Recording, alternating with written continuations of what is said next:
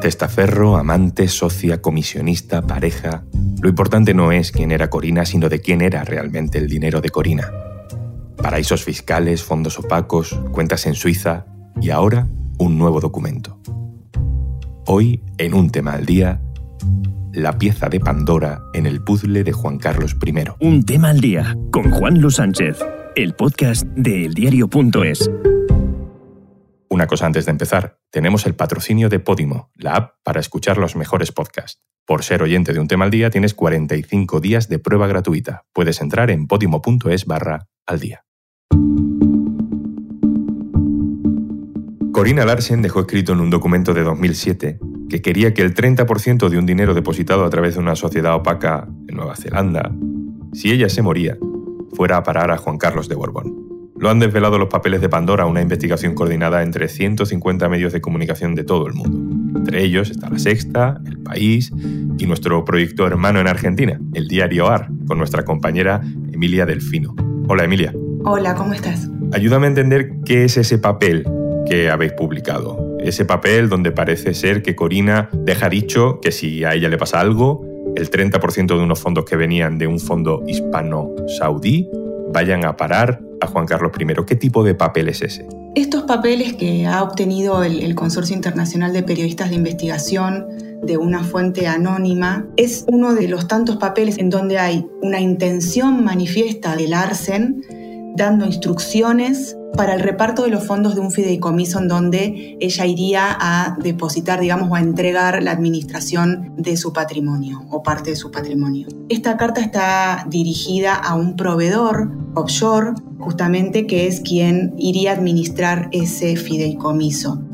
Por otro lado, los documentos también tienen los estatutos y el reglamento de ese fideicomiso que tiene alrededor de 21 páginas y que es un documento estándar en donde se establecen cuáles son las reglas para el manejo de ese patrimonio, entre ellas quiénes son sus beneficiarios. Uno de ellos, como vos decías, figura el rey. Esta carta no tiene la firma de Larsen, su abogado ha dicho que es falso, pero bueno, está dentro de los documentos del estudio panameño Alcogal, que es uno de los objetos o blancos de la filtración de sus documentos de Pandora Papers. Para que yo más o menos me haga una idea, este tipo de mecanismos se utiliza como una especie de, de testamento, de donación, pero oculto en el extranjero, no sé si para evadir impuestos o para no declarar el origen del dinero, para cualquiera de esas cosas podría valer este fideicomiso, digamos, oculto a las autoridades de los países donde estas personas viven. Bueno, justamente el sistema offshore y los fideicomisos, que son una de las estructuras más complejas que nos ha tocado analizar en los papeles de Pandora, lo que muestran es que se garantiza el secreto y que después está en la voluntad del contribuyente de cada país, es decir, del dueño de los bienes de ese fideicomiso, en declararlo o no, porque el sistema un poco lo que garantiza es ese secreto que después termina dependiendo de la persona su voluntad de cumplir o no con las leyes fiscales de su país. Lo que no se sabe, porque los documentos son acotados a veces, estos papeles cuentan la historia en sí mismos y en otros tiran algunos datos como estos y después no se sabe qué pasó con ese fideicomiso. Y, acá no se sabe después qué pasó con eso, si, si Larsen lo terminó de ejecutar y si lo declaró o no. Su abogado dice que no reconoce la existencia del fideicomiso. Ahora vuelvo contigo, Emilia, pero déjame que le pregunte un par de cosas a José Precedor, subdirector de política del diario.es. Hola, José. Hola. ¿Qué nos aporta, según tú, este documento revelado en esta investigación del Consorcio Internacional de Periodistas de Investigación? ¿Cómo encaja ese documento en el puzzle general del historial que ya sabemos sobre Juan Carlos I. De entrada, el documento es, es, muy relevante porque es lo que deja escrito Corina en caso de que a ella le pase algo o ella se muera y es que una parte de esos fondos que el rey le legó en su día hay que devolvérselos. Un 30% tienen que volver a poder del rey. Siempre se habló de que esto era una donación. Hay otras voces que apuntan a que Corina podría estar ejerciendo de testaferro. A partir de ahí que cada cual saque sus conclusiones. Aquellos 65 millones de euros que acabaron en manos de Corina, eh, se hablaba de que habían sido un regalo. Eh, digamos que este documento prueba de que la relación no era solo unidireccional, sino que había un acuerdo o algún tipo de, acuerdo eh, para que el dinero fuera también devuelta. En el mejor de los casos era un regalo que había que devolver. Porque si fuese un regalo, solo un regalo y nada más que un regalo, la persona que lo recibe no tiene ninguna obligación de devolverlo. Hay algunos investigadores que creen que estamos hablando de una manera de ocultar esos fondos, es más seguro que los tenga Corina a través de un instrumento opaco que que lo pueda tener quien era la máxima autoridad del Estado en aquel momento. Este documento lo que viene a decir es que exactamente un regalo no es, en el caso de que Corina se muera hay que devolverle el 30% de ese fondo al rey Juan Carlos que supuestamente había sido tan generoso con esa donación. ¿Qué es eso del Fondo de Inversión Hispano-Saudí, José? Eh, ¿Qué sabemos de ese origen del dinero, eh, según este documento, estaba guardando Corina para Juan Carlos I? Pues es la solución que encuentra la Casa Real en aquellos años, hablamos de 2006-2007, la Casa Real y el gobierno de José Luis Rodríguez Zapatero a través de su ministro Miguel Ángel Moratinos, para que importantes empresas españolas puedan optar a un paquete de inversiones muy jugoso en Arabia Saudí que podría alcanzar los 4.000 millones de euros y donde el AVE a la Meca era su proyecto estrella. La información que citan nuestros compañeros del país cuentan que en vista de esta posibilidad de negocio es el rey Juan Carlos el que dice que tenemos que hacer algo y lo que se les ocurre es hacer un fondo bilateral entre los dos países donde los empresarios españoles acaban poniendo dinero, no de forma altruista, sino porque creían que ahí había una posibilidad de negocio muy importante con todas las obras de Arabia Saudí.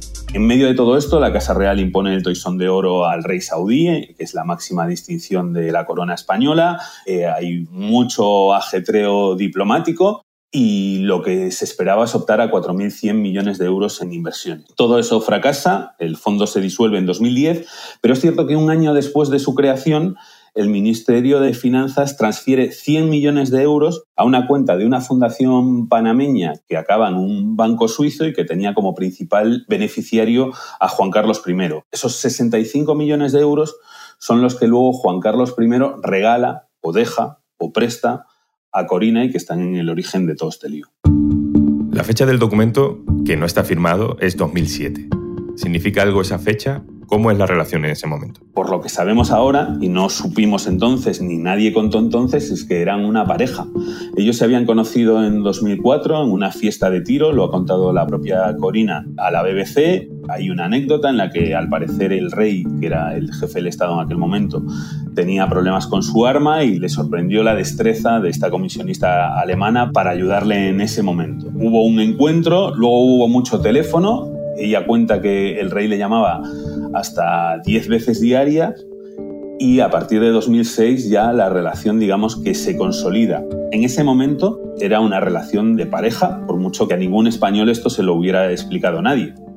Y en medio de un ambiente general de hay que apoyar las posibilidades de negocio de las empresas españolas en, en Arabia Saudí, que van a venir contratos muy importantes y se ve que para conseguir contratos en Arabia Saudí hay que hacer este tipo de movimientos o que alguien pensó que la línea más recta para conseguir los contratos era generar fondos, que los españoles pusiesen dinero, las empresas españoles del IBEX pusiesen dinero a fondo perdido y que hubiera la mediación de esta comisionista y, y del rey Juan Carlos, que siempre se ha sabido de las buenas relaciones que tiene con este tipo de países y con sus autoridades. José Precedo, muchas gracias. Gracias a vosotros. Vuelvo con mi compañera del diario AR, Emilia Delfino, para que nos cuente qué más hay entre lo que estáis publicando en el diario AR en ese pozo sin fondo de porquería fiscal que son los Pandora Papers. Hay una infinidad de nombres, pero especialmente la política latinoamericana está muy pendiente de lo que estáis publicando. Cuéntanos algún caso importante. Hay tres presidentes en ejercicio que son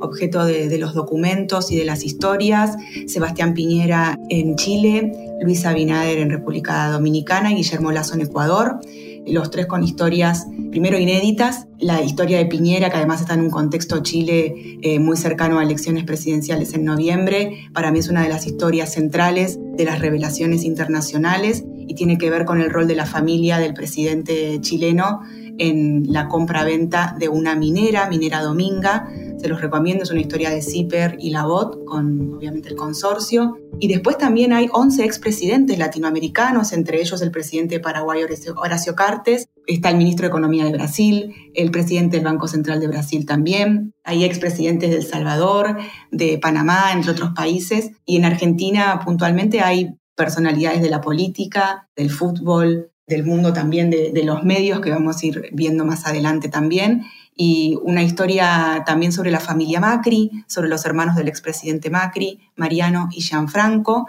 con sus respectivas sociedades, una de ellas, por ejemplo, de Mariano Macri, que nunca había salido a la luz.